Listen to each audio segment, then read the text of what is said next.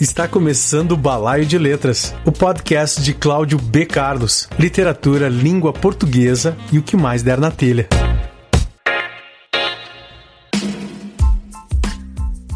Começando mais um episódio deste podcast sincero, honesto e limpinho, o Balaio de Letras, que trata de literatura, língua portuguesa, artes em geral, mas principalmente de literatura. Balaio de Letras, apresentação Cláudio B. Carlos, auxílio luxuoso dos poetas Adley Carvalho e Ângel Cabeza e do ator Chico de Assis. Ângel Cabeza também é o responsável pela identidade visual do podcast. Frante Longuinho é o editor de vídeo, quanto vídeo precisamos. Luciano Cardoso, da Lab Propaganda, é o responsável pela roupagem do podcast. Apoie o Balaio de Letras no Catarse, se puder. Seja assinante. O link está na descrição do podcast. Colabore com qualquer valor. A equipe do Balaio de Letras agradece. Senhoras e senhores, meninas e meninos, temos ouvintes nos Estados Unidos, na Alemanha, em Portugal, na Itália, no México e na Áustria. A coisa está se espalhando. A coisa, no caso, o balaio de letras. No ar, o programa número 13, 9 de agosto de 2020. No programa de hoje.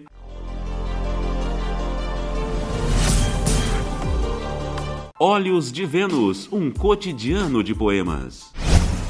A convidada do programa de hoje é a poeta e escritora, a Bárbara Bárbara Lia.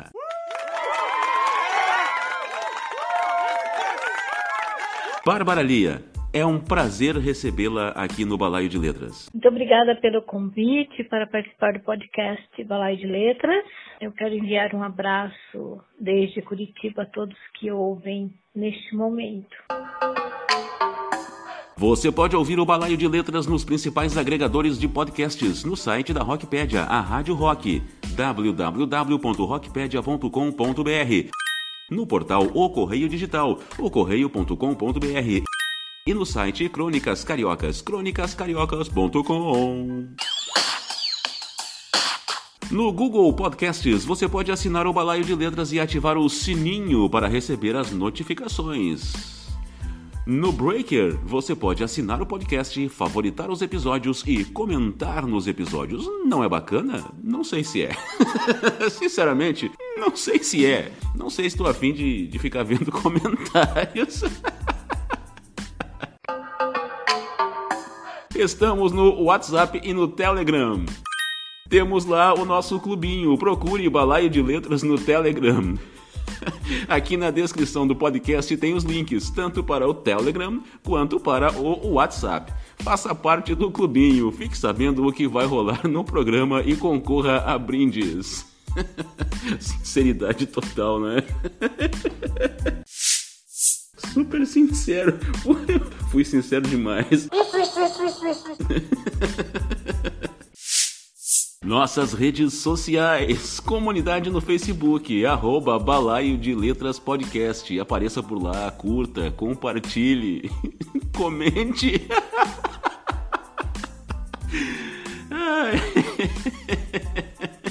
Ou não. Comente sim, comente sim. Comente. É... Estamos também no Instagram arroba balaio.de ou arroba Cláudio B. Carlos. No Twitter somos arroba balaio letras e arroba Cláudio underline Carlos.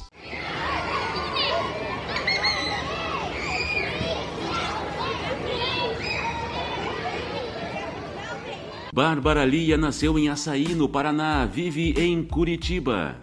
Publicou os livros de poesia O Sorriso de Leonardo, Kafka Edições Baratas, 2004.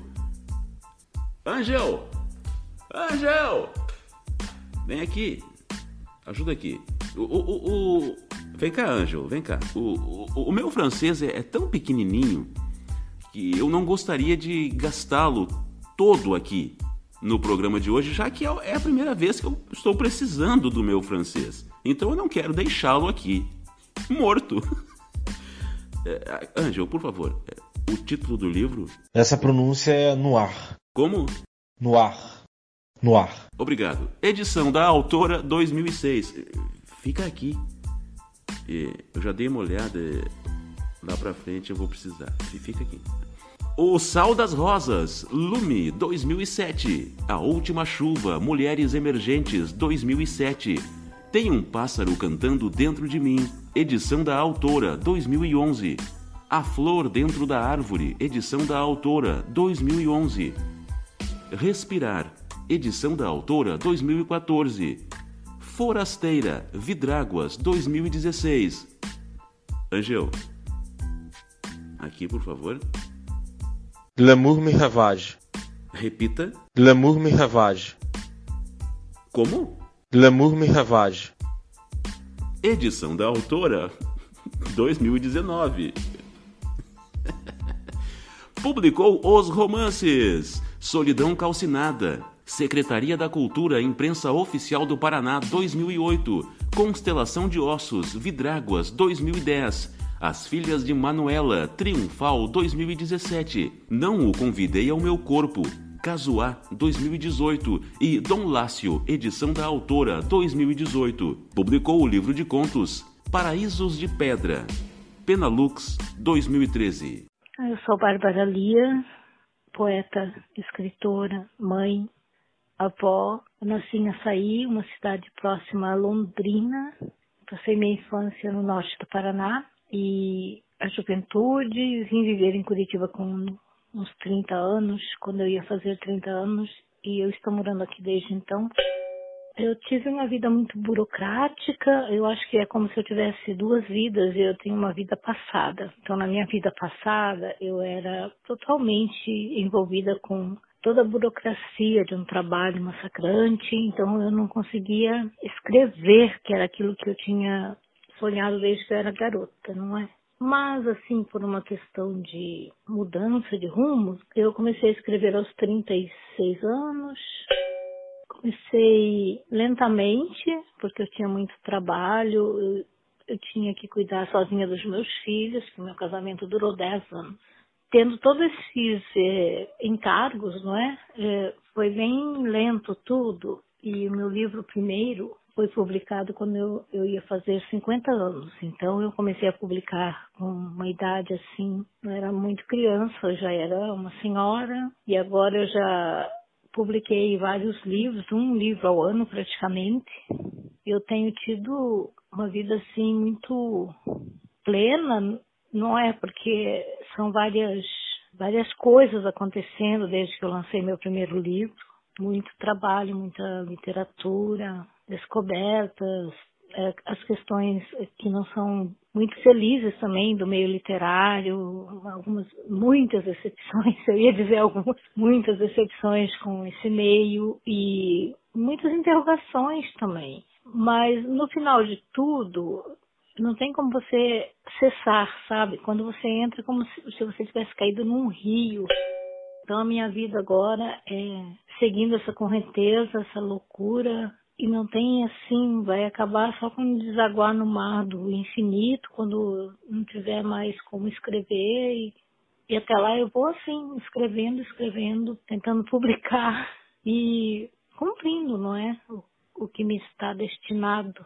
Bárbara, você se apresenta como poeta. Por que não poetisa? Sou poeta. Poeta tem uma função talvez de igualdade, porque quando alguém diz poetisa, é, fica parece um diminutivo, sabe? É, tem muita associação, talvez, ou talvez seja coisa assim apenas minha, uma interpretação minha. Quando alguém diz poetisa, remete para aquelas mulheres suaves, escrevendo poemas sentimentais. E eu acho que quando a pessoa se assume poeta, ela se coloca ao lado da, dos grandes poetas como alguém que escreve poesia com temas universais, talvez. Mas para mim também tem uma outra questão que eu tenho, eu sempre vou eliminando do meu é, vocabulário palavras que eu não acho poéticas. E eu acho poetisa uma palavra muito longe da, da, da poesia, assim, sabe? Eu não gosto de poetisa. Eu Eu acho que poeta é uma palavra assim mais adequada, né, à arte. E sempre vou eliminando. Por exemplo, agora que eu tenho mais de 60 anos, eu não gosto de ser chamada de idosa. Eu acho uma palavra muito feia, então eu quero ser velha, sabe? Então, quando alguém diz assim, idosa, soa muito ruim, sabe? Fica um... Eu prefiro ser uma poeta velha do que uma poetisa idosa, sabe? Então as coisas para mim passam mais pela musicalidade da palavra, pela questão do que aquela palavra, como aquela palavra soa dentro de algum elemento assim poético talvez. Então eu prefiro ser mesmo poeta. Sempre eu não corrijo quando alguém me chama de poetisa, sabe? Eu prefiro não não dizer ah, não não diga assim, diga me chame de poeta, mas eu todas as vezes que eu tenho que dizer o que eu sou, eu digo eu sou poeta. E não consigo me, me chamar assim, eu sou poetisa. Não, eu sou poeta, sou poeta e escritora. É isso que eu que eu digo todas as vezes. Até que vai um dia vai assinalar isso de vez.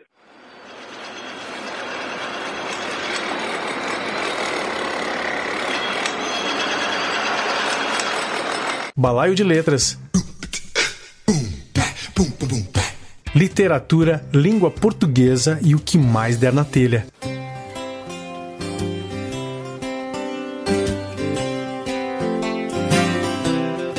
São nove livros de poesia, cinco romances e um livro de contos. Isso é uma obra consistente. Por que a gente escreve tanto num país que não lê? Não sei, eu não tenho certeza se foi a Virginia Woolf que disse que cada escritor tem seis leitores fiéis. Eu não sou uma pessoa que, que alcançou a grande mídia, então é, eu tenho um alcance, eu tenho consciência de que eu sou uma autora é, desconhecida praticamente. O meio literário, principalmente os poetas, já tiveram contato com a minha obra, mas o grande público não. Então, o que, que eu faço? Eu considero que é, a minha obra é para essas é, pessoas, não é, que seguem acompanhando o que eu escrevo desde que eu lancei o primeiro livro. Então eu tenho este pequeno é, hall não é? Que às vezes aumenta, às vezes alguém descobre teus livros e neste ritmo eu tenho tido a consciência de que é importante que eu continue escrevendo, sabe? Quando você vai considerar o outro, não é? Agora, considerando o meu anseio, a minha forma de viver, assim, é, eu demorei muito a continuar, a começar, aliás, eu demorei muito a começar a escrever mas agora eu tenho que me manter nesse ritmo, mesmo porque eu não consigo me imaginar 100% é, estancando tudo. Por mais que você pense assim, precisa um tempo, dali a pouco você tem uma ideia e recomeça tudo. Eu tive poucos é, intervalos assim de ficar sem nenhuma vontade ou sem nenhum, nenhum poema escrito, sem sem acabar passando horas e horas me dedicando a isso. Mas o normal da minha vida é escrever quase todo dia. E como eu sou romancista, quando você começa um romance, você fica meses, meses assim, que você levanta e vai se dedicar ao teu livro. Eu me aposentei há mais de 10 anos, então neste ritmo eu me tornei uma escritora diária, não é? Que vai para o teu espaço de trabalho e fica lá. Então eu, eu não me preocupo muito com, com um país que não lê. E quando ele lê, eu percebo que ele lê coisas assim, muito ah, meio placebo, não é?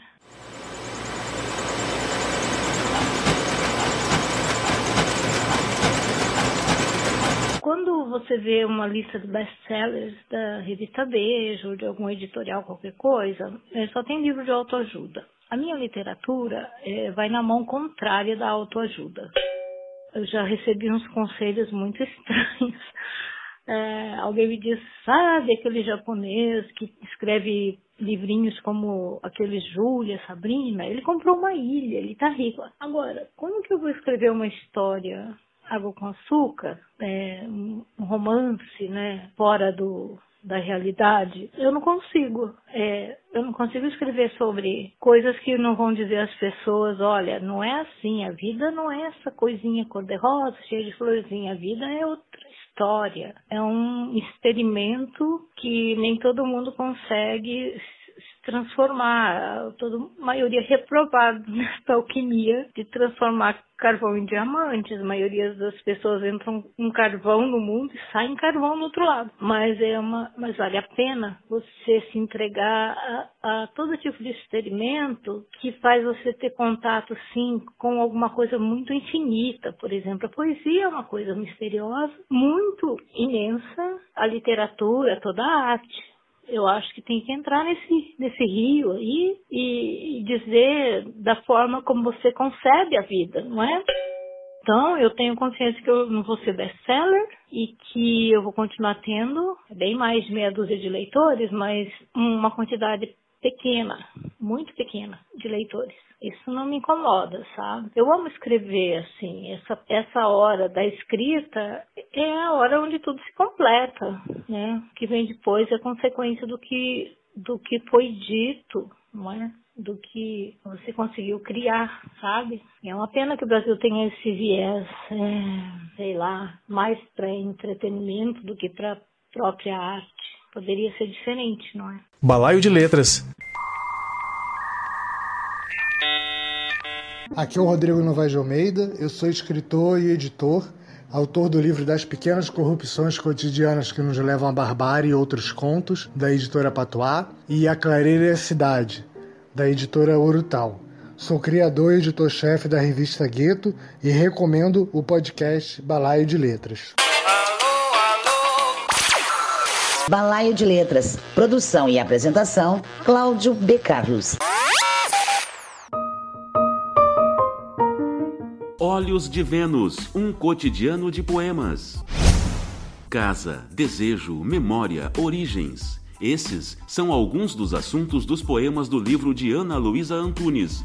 Olhos de Vênus chega pela editora Artes e Ecos.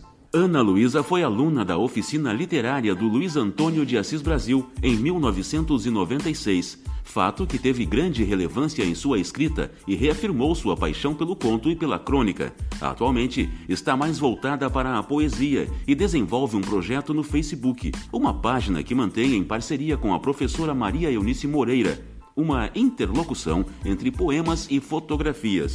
Ana Luísa Antunes está preparando uma edição com traduções dos Sonetos de Lorca. Um poeta deve ser traduzido por outro poeta, afirma. Olhos de Vênus tem 60 páginas, custa 35 reais e está disponível no site da editora Artes e Ecos ou com a autora pelo e-mail ana.antunes.gmail.com. Ana Luísa Antunes é de Bagé, Rio Grande do Sul, radicada em Porto Alegre desde 1991, com um doutorado em Teoria da Literatura pela PUC-RS. É professora de língua espanhola do Colégio Militar de Porto Alegre. Já coordenou oficinas de criação literária, uma delas no Uruguai. Balaio de Letras hoje tendo a honra de receber a minha querida amiga de longa data, Bárbara Bárbara Lia, a Bárbara Lia, a Bárbara Bárbara Lia. Bárbara Lia, são muitos livros. Vamos falar um pouco sobre o primeiro e o mais recente de cada gênero, poesia e romance e também sobre o livro de contos. Certo? Não há como falarmos sobre todos. É, falaremos só sobre os impressos, tá bom? Deixaremos de fora as publicações digitais. Comece falando um pouco sobre O Sorriso de Leonardo, Kafka Edições Baratas 2004, livro que tenho aqui comigo, autografado. Tenho vários de seus livros, todos com lindas dedicatórias, o que muito me envaidece. Bárbara. Sorriso de Leonardo é um livro de bolso, com apenas 20 páginas, que integrou o projeto da Kafka Edições Baratas que lançou alguns autores, alguns poetas aqui de Curitiba, uns quatro ou cinco. Eu sou a única mulher deste projeto. Eu recebi um convite do Fernando Koproski, que tinha ao lado do Sandrini esta editora. Muito interessante, muito. Eu gostei muito de, de ter o um, meu primeiro livro assim neste formato. Eu amo o meu livro azul. Tinha todo um, um desejo assim de publicar um livro, que eu havia começado a caminhar nesse sentido, né? Depois de muitos anos escrevendo, eu queria publicar um livro. E, e o primeiro que foi editado foi o Sorriso de Leonardo.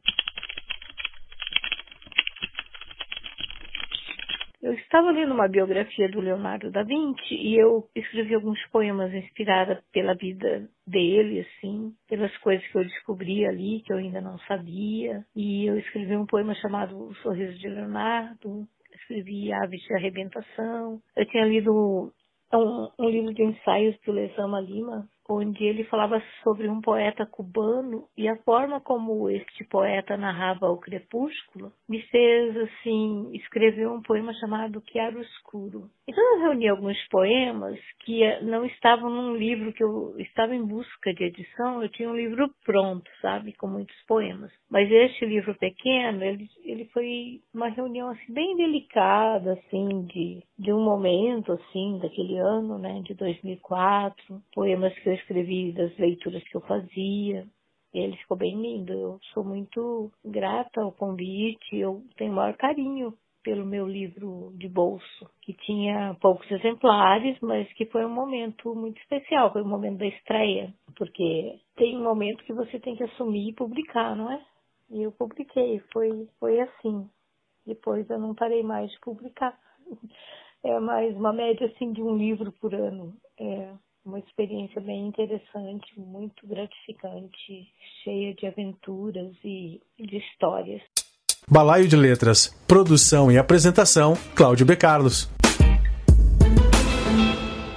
Ouviremos agora a mensagem do poeta Adley Carvalho sobre o programa número 8, se não me falha, aquela que sempre falha. Diga lá, meu bom Adley. Oi, irmão, não te falei ontem, cara, porque ontem eu passei o dia fazendo faxina aqui em casa e tudo, mas o programa ficou muito bom, viu? Ficou excelente, muito bacana. Eu não conhecia o o André de Carvalho, não conhecia a literatura dele nem nada. É bom por isso, né, cara? Por isso que o programa é legal, né? Quer dizer, ali ele leu três, quatro poemas e me interessei. Muito bons os poemas dele. Mas é isso, cara. Sigamos. Muito sucesso aí. Os artistas e estabelecimentos culturais vão receber apoio financeiro durante a pandemia de Covid-19. A lei chamada de Aldir Blanc prevê auxílio emergencial para trabalhadores, manutenção de espaços culturais e incentivo a projetos. Em contrapartida, artistas e entidades deverão oferecer ações gratuitas no futuro. O Senado votou, agora é lei. Uma parceria Rádio Senado. Balaio de Letras Oferecimento. Rockpedia, a rádio rock da internet. Acesse rockpedia.com.br. O som é o limite. O trabalhador e o coronavírus. O consultor Eduardo Modena explica seus direitos durante a pandemia. Eu recebo vale salário e depois que fiz o acordo para redução de carga horária, recebi um vale muito menor. O que acontece é o seguinte, o vale ele não está previsto especificamente na legislação. Então, nesse caso, se é uma redução de, por exemplo, você tem uma redução de jornada e de salário de 50%, o empregador deve calcular esse vale sobre a parcela que ele paga. Então, se você está recebendo 50% de salário pelo empregador e recebia um vale de 50%, você vai receber 50% de 50%, ou seja, 25%. O restante que é pago pelo governo na forma do benefício emergencial vai ser pago integralmente e não está sujeito a vale. Uma parceria Rádio Senado. Balaio de Letras Oferecimento Lab Propaganda. Áudio, vídeo e foto na medida certa. Acesse facebook.com barra Lab Propaganda. Tá todo mundo ligado. Aqui é o Dinarte Albuquerque Filho. Sou poeta também ouço o podcast Balaio de Letras. Aqui é o Bebeto Alves e eu estou no Balaio de Letras. Aqui é o poeta Escobar Nogueira. Também ouço o Balaio de Letras. Aqui quem vos fala é Calunga, escritor de literatura infantil e infanto-juvenil. Balaio de Letras. com Cláudio B. Carlos. Aqui é o Gerson Verlang, sou músico, escritor e sou ouvinte do Balaio de Letras. Tá todo mundo ligado. Racismo em pauta. É comum a gente ouvir a expressão cabelo ruim quando alguém se refere ao cabelo afro, devido à sua textura crespa. A ideia vem da cultura de que bom é ter cabelo liso. Mas além de equivocado, esse é um termo muito racista que prejudica a autoafirmação da estética negra. Em vez de cabelo ruim, fale cabelo crespo ou cacheado. Racismo em pauta. Uma campanha Senado Federal.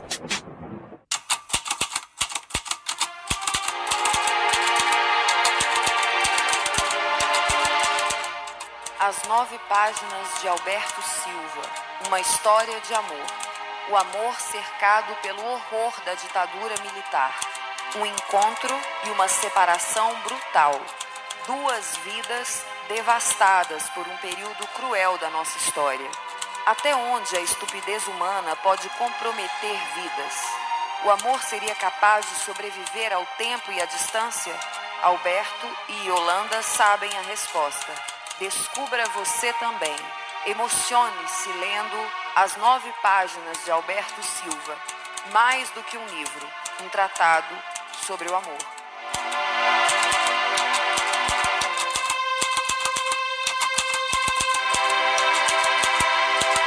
As nove páginas de Alberto Silva. Romance de Adley Carvalho. Editora Coralina. O Balaio de Letras foi citado, o Balaio de Letras foi acarinhado no podcast Página 5 do Rodrigo Casarim. Valeu, Rodrigo, muito obrigado pelo carinho. Cláudio B. Carlos, escritor e editor da Coralina e da Saraquá Edições, acaba de lançar um podcast. O Balaio de Letras segue bem uma pegada de rádio. O foco do programa se divide entre a literatura e a língua portuguesa. Deixarei um caminho para vocês também. Valeu mesmo, Rodrigo. Adley Carvalho, o seu comentário a respeito disso. O balaio está se espalhando. Diga lá. Eu te falei que ia se espalhar, que ia ramear. Vai rameando. É assim, filho. O trem vai rameando. Adley Carvalho sempre com a palavra bem posta. Eu disse posta. Bárbara, ainda sobre os livros de poesia. Agora fale sobre o mais recente. É, só um pouquinho. Angel! Por favor, aqui. L'amour me ravage. Que lindo, que lindo! É, de 2019, edição da autora. Por favor, Bárbara. Então, o livro de poesia L'amour me ravage é, é o que eu lancei depois de Forasteira, que foi em 2016. Então, são uns quatro anos, assim, de poesia inédita. E eu incluí alguns livros artesanais, porque em 2010 eu, eu tive um projeto que eu criei uma série de livros artesanais. Então, é, eu acabei incluindo estes livros, né, os poemas para Rambo, os poemas para Frida Kahlo, também aquela série que compôs A Flor Dentro da Árvore, que é o diálogo com Emily Dixon. Ele é um livro com muitos temas. Eu incluí o e-book Uma Brasa Acesa de Amor e Morte, que saiu pela editora Goethe, não é? Que publica livros é, digitais. Ela tem tem este projeto, não é, site, e a Gueto havia publicado há alguns anos este, este pequeno livro, eu incluí, é um grande livro, eu considero grande porque meus poemas eu reúno assim uma série, todos têm uma média de 50 páginas, e este livro tem 120 páginas, tem muitos temas, incluindo o amor, porque L'amour me ravage é um verso do Jean Couture, que significa o amor me assola.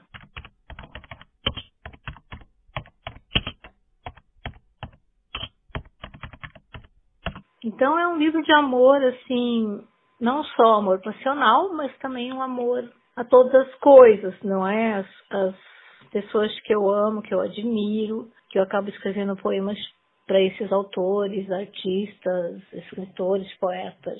é um livro, eu acho que ele está muito bem é, representado, assim, do que tem sido a minha escrita, que tem muito diálogo, tem muito diálogo com a, as outras artes e essas pequeninas coisas que vão formando a tua literatura. Eu coloquei uma, uma capa do Manche, porque ele é bem profundo, não é? Aquele pintor do grito. E ficou um livro que eu considero um, um livro que resume, assim, talvez muita coisa da minha escrita, da minha poesia. Então, esse é o L'Amour Ravage. Bárbara, quando você se descobriu escritora? O que valida aquilo que você é é o olhar do outro e o como reverbera realmente no outro esta tua arte, não é? Então foram vários momentos em que eu descobri que era realmente isso, que não era só um sonho, que eu estava no meu caminho, é um caminho que eu sou muito feliz de ter me dobrado ao, ao que era para ser, porque a gente resiste muito. Eu afoguei por décadas, muito tempo assim, é, negando aquilo, e foi bom eu não ter continuado, não é? Para poder realizar aquilo que, que é o que eu sei fazer, talvez, que eu gosto e que me deixa assim, que me completa como pessoa. Não é um caminho só de rosas, mas é uma, é uma jornada bem bonita.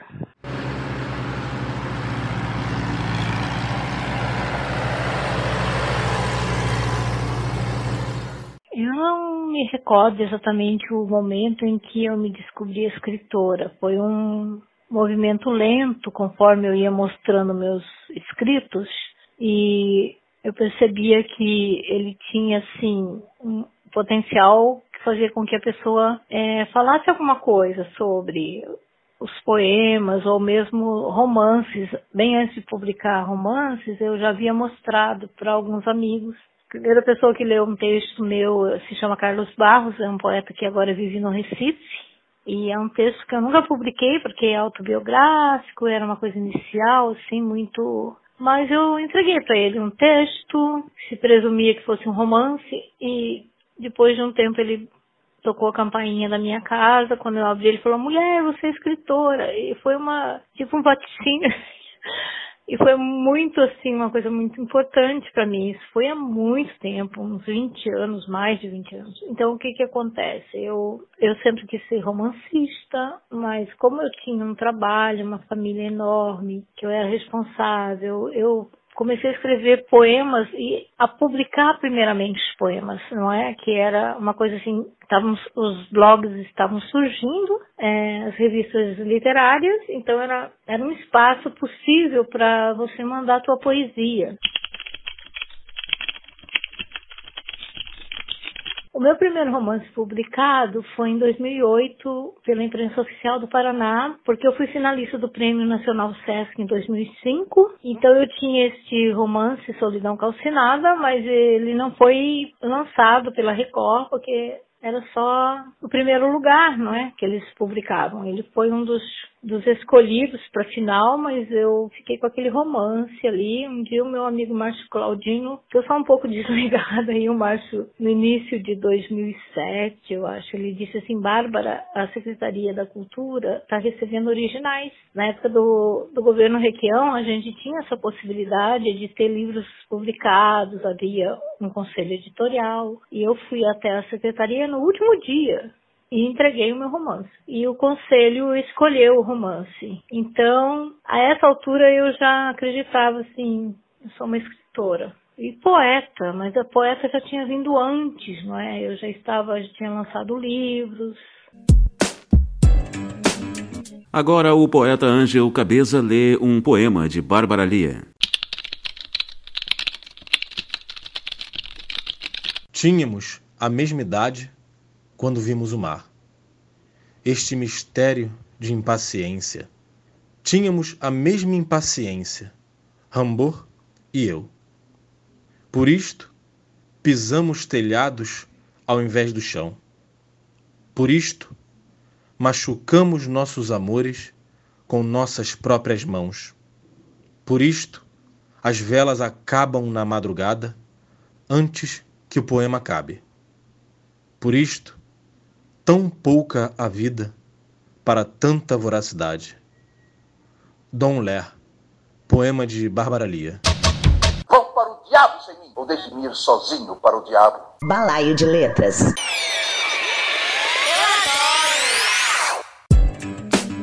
Continuamos conversando com Bárbara Lia. Falemos agora sobre os romances. Sobre o primeiro, Solidão Calcinada.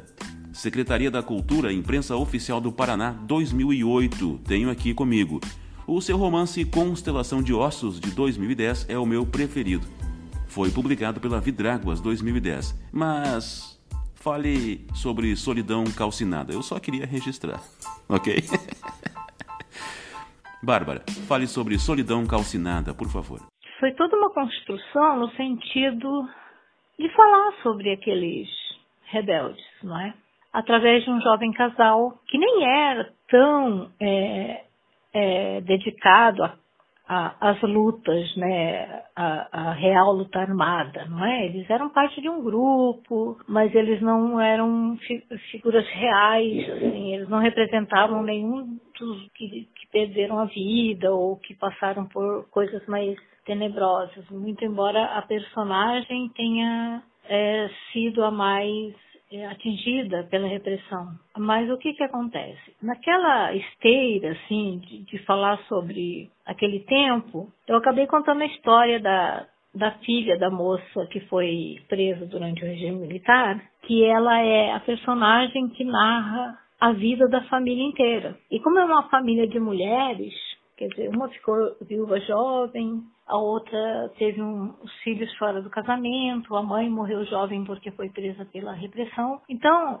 ela narrou a, a vida das mulheres da família e passa por todo o século XX. Então, quando eu lancei esse livro, ele acabou sendo uma espécie de inventário da liberação feminina do século passado.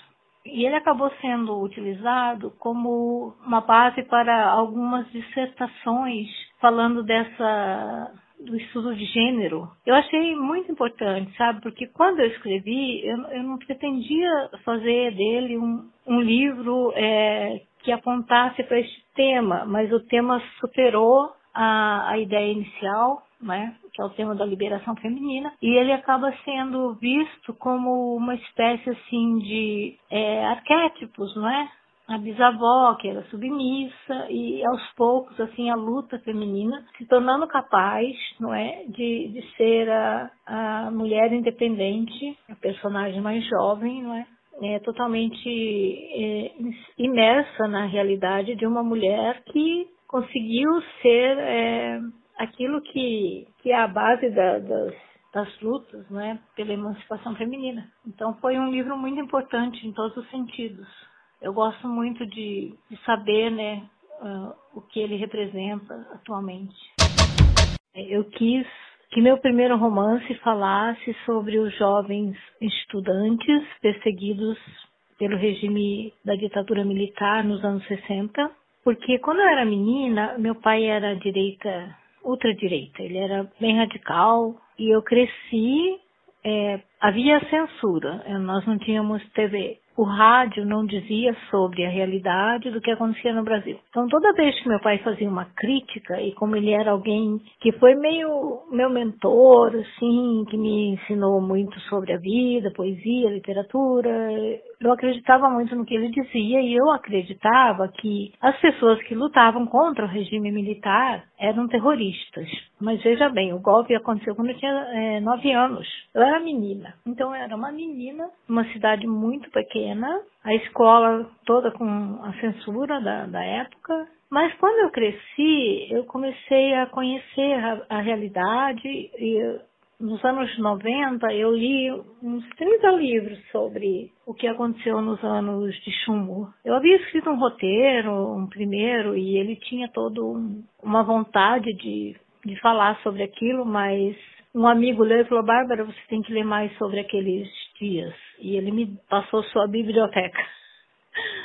E foi uma, uma época assim muito pesada, sabe? porque eu li livros é, contando coisas que eu jamais imaginei que durante o tempo que a gente estava naquela vida tranquila, não é? Feliz, vivendo como se o futuro fosse um paraíso. É, o país vivia aquilo e fazia com que ah, o fato de alguém ter um pensamento diferente o levasse à morte, não é? E de uma forma bem horrível, na verdade. Então, o que que eu, o que que eu fiz?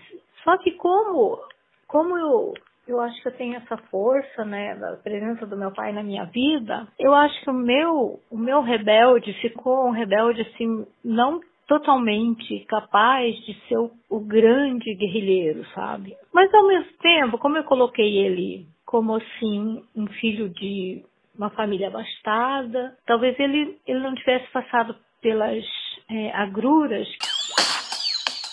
Bom, é, falei que o meu romance preferido da Bárbara Lia é Constelação de Ossos, então eu vou ler um trechinho, tá bom, Bárbara?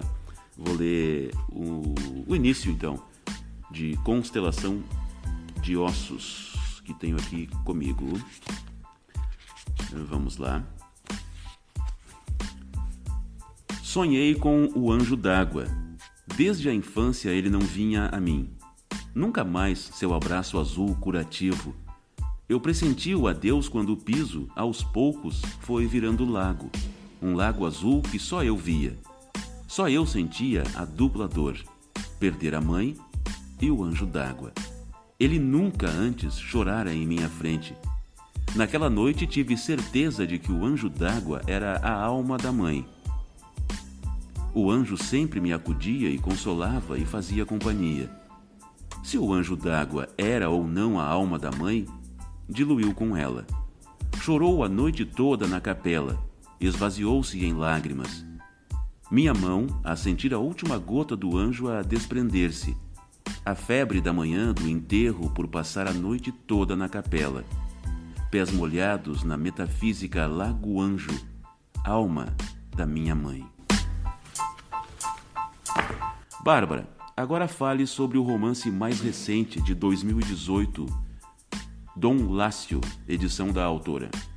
Dom Lácio eu criei inspirada pela vida do meu pai, mas não é a vida do meu pai, sabe? Eu, eu dei outra vida para ele. Quando eu era menina, eh, eu não sabia muito bem as questões políticas, ideológicas, e depois, com o tempo, eu percebi o quanto nós somos diferentes pelo fato dele ser integralista, ter sido, não é, né, na juventude. Ah, agora, nós tivemos uma ligação muito forte no sentido de que a gente priorizava muito o pensamento, sabe? Então toda aquela questão de ter com quem conversar sobre essas coisas assim mais profundas, que não é uma coisa muito normal, né, quando a gente é criança ou jovem e tal, mas eu percebo que ele tinha uma liberdade assim de não impor o pensamento dele, sabe? Geralmente ele falava sobre outros temas durante toda a nossa vida. Então, com o tempo, é, meio que ficou pesado, assim, saber o, o, que ele seguiu, não é, quando ele tinha 20 anos. E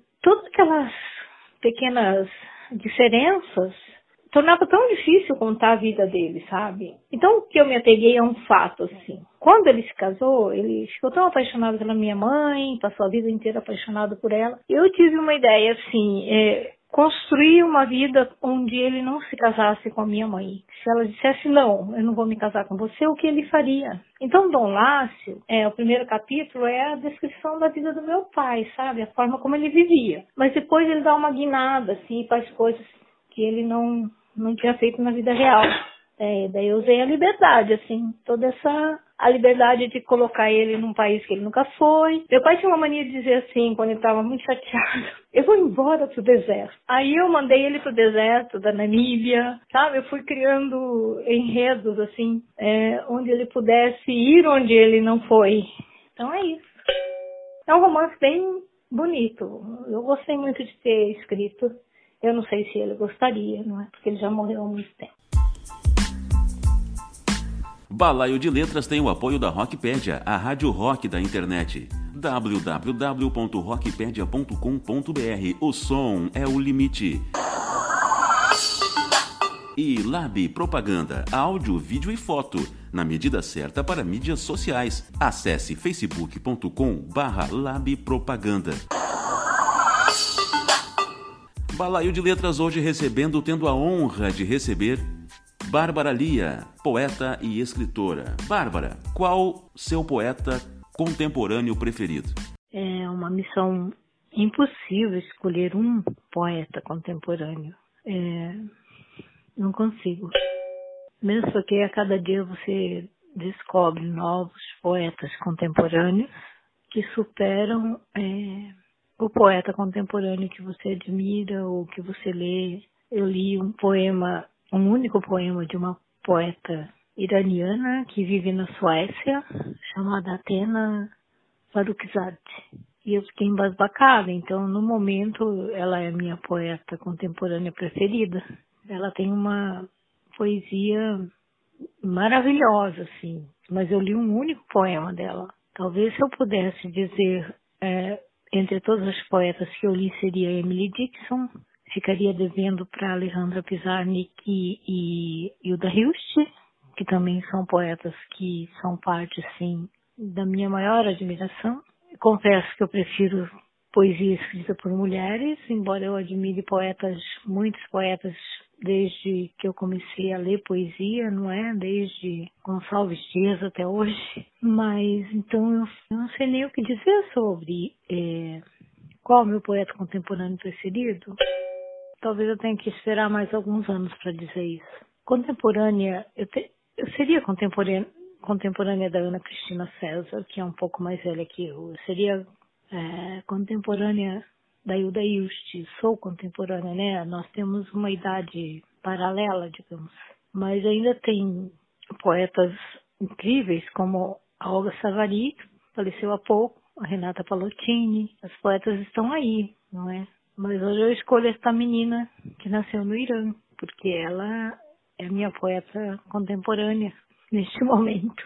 Ah, eu acho que eu não respondi a tua pergunta, mas é muito complicado responder essa pergunta. Respondeu, respondeu sim. Bom, então eu continuo complicando. E o romancista? O melhor autor vivo do Brasil, romancista, que eu li é o Raduan Nassar. Ele tem uma obra resumida, digamos, poucos livros publicados, mas eu acho que Lavoura Arcaica é de uma qualidade tão estupenda que não tem como encontrar alguém que supere o Raduan como escritor, alguém vivo, não é? Nós tivemos grandes escritores, mas eu, eu estou falando assim, um autor contemporâneo vivo, então é ele.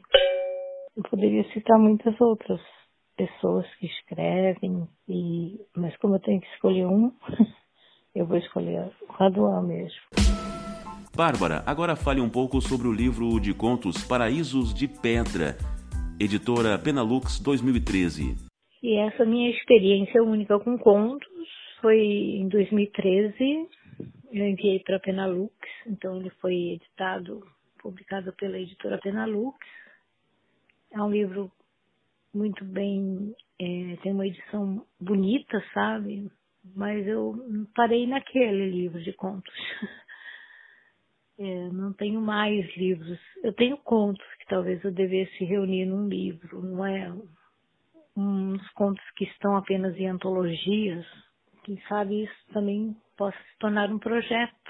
Mas Paraíso de Pedra é uma evocação, assim, é, sublime, de um tempo cheio de sonhos, não é? Onde a realidade ficava um pouco distante, porque naquela infância que eu vivi dentro de uma redoma, era muito fácil acreditar que o mundo era maravilhoso, sabe? Então tinha esta infância distanciada das durezas do mundo, no caso, e cheia de sol, poeira. é uma cidade empoeirada. E cinema, aquelas descobertas, assim. É mais ou menos é, ao redor disso que, que os contos é, são narrados. Dificilmente eu escrevo contos é, eu já fui, já participei de concursos de contos, assim, que meus contos foram selecionados, mas é uma coisa bem esporádica. Muito, geralmente eu tenho ideias para longas histórias e acabo escrevendo romance. Então meus romances é, são tantos também, não é?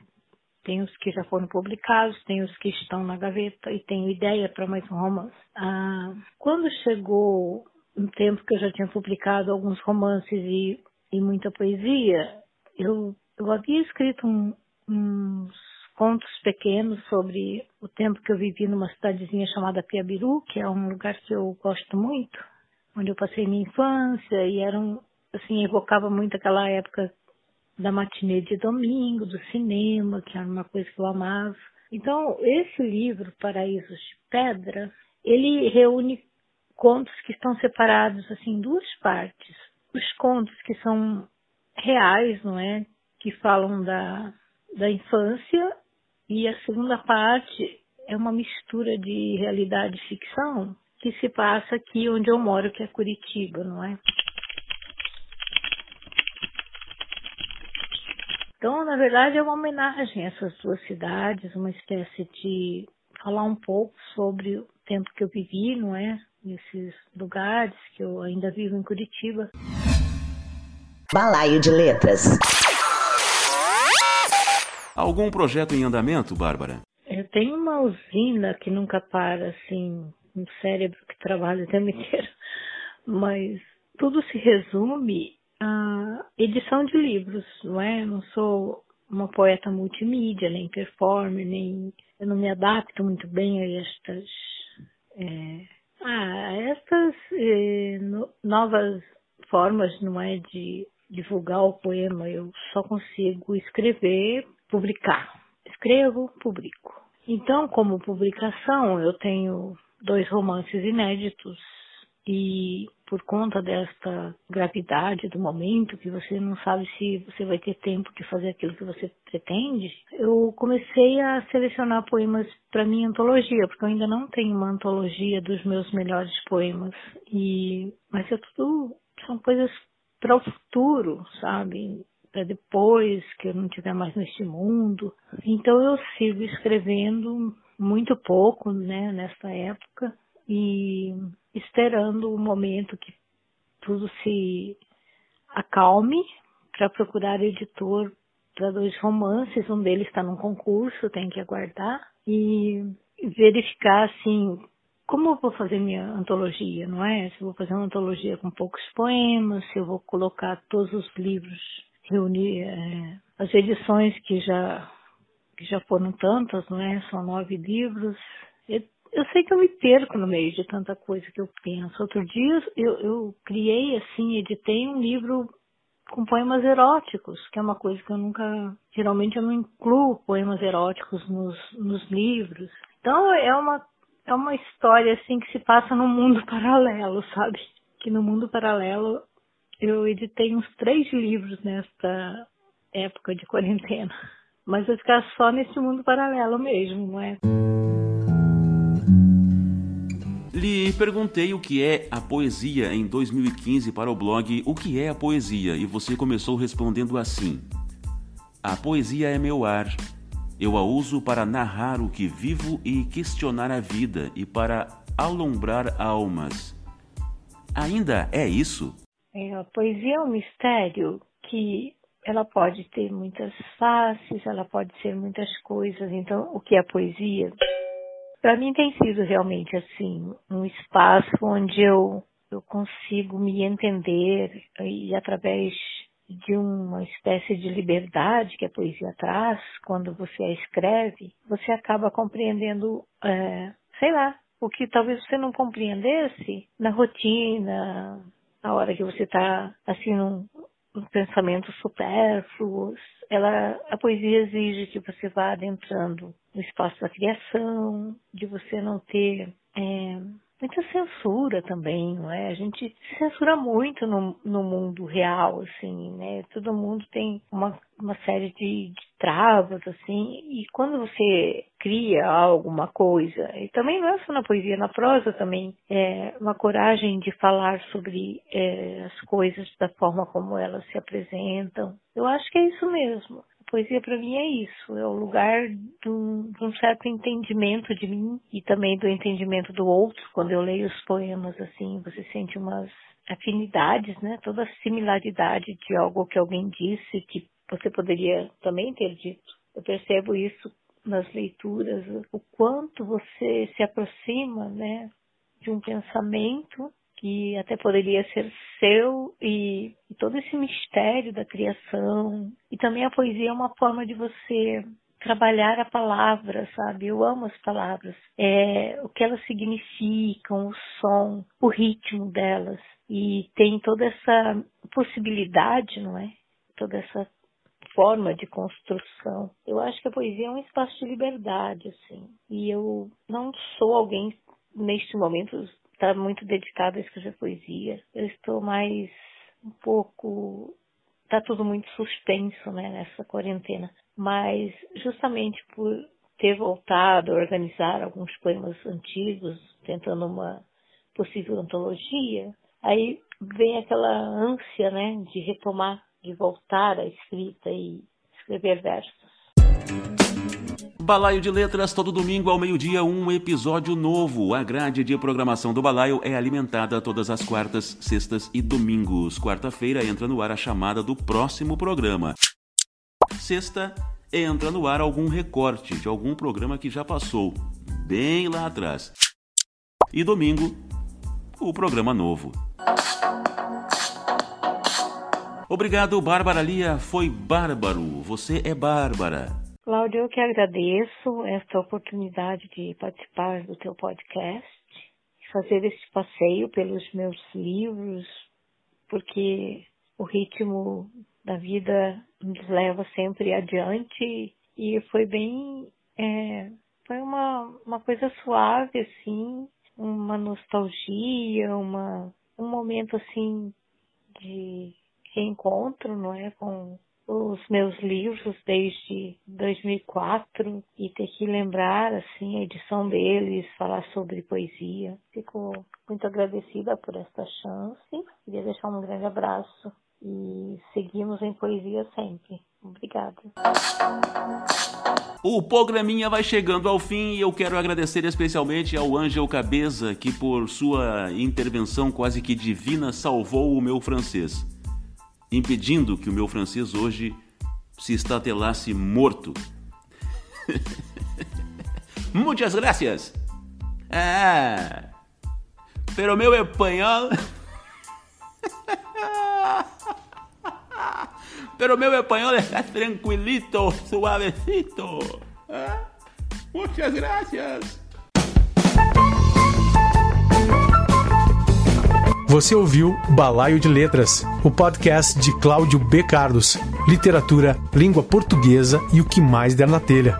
Até o próximo episódio.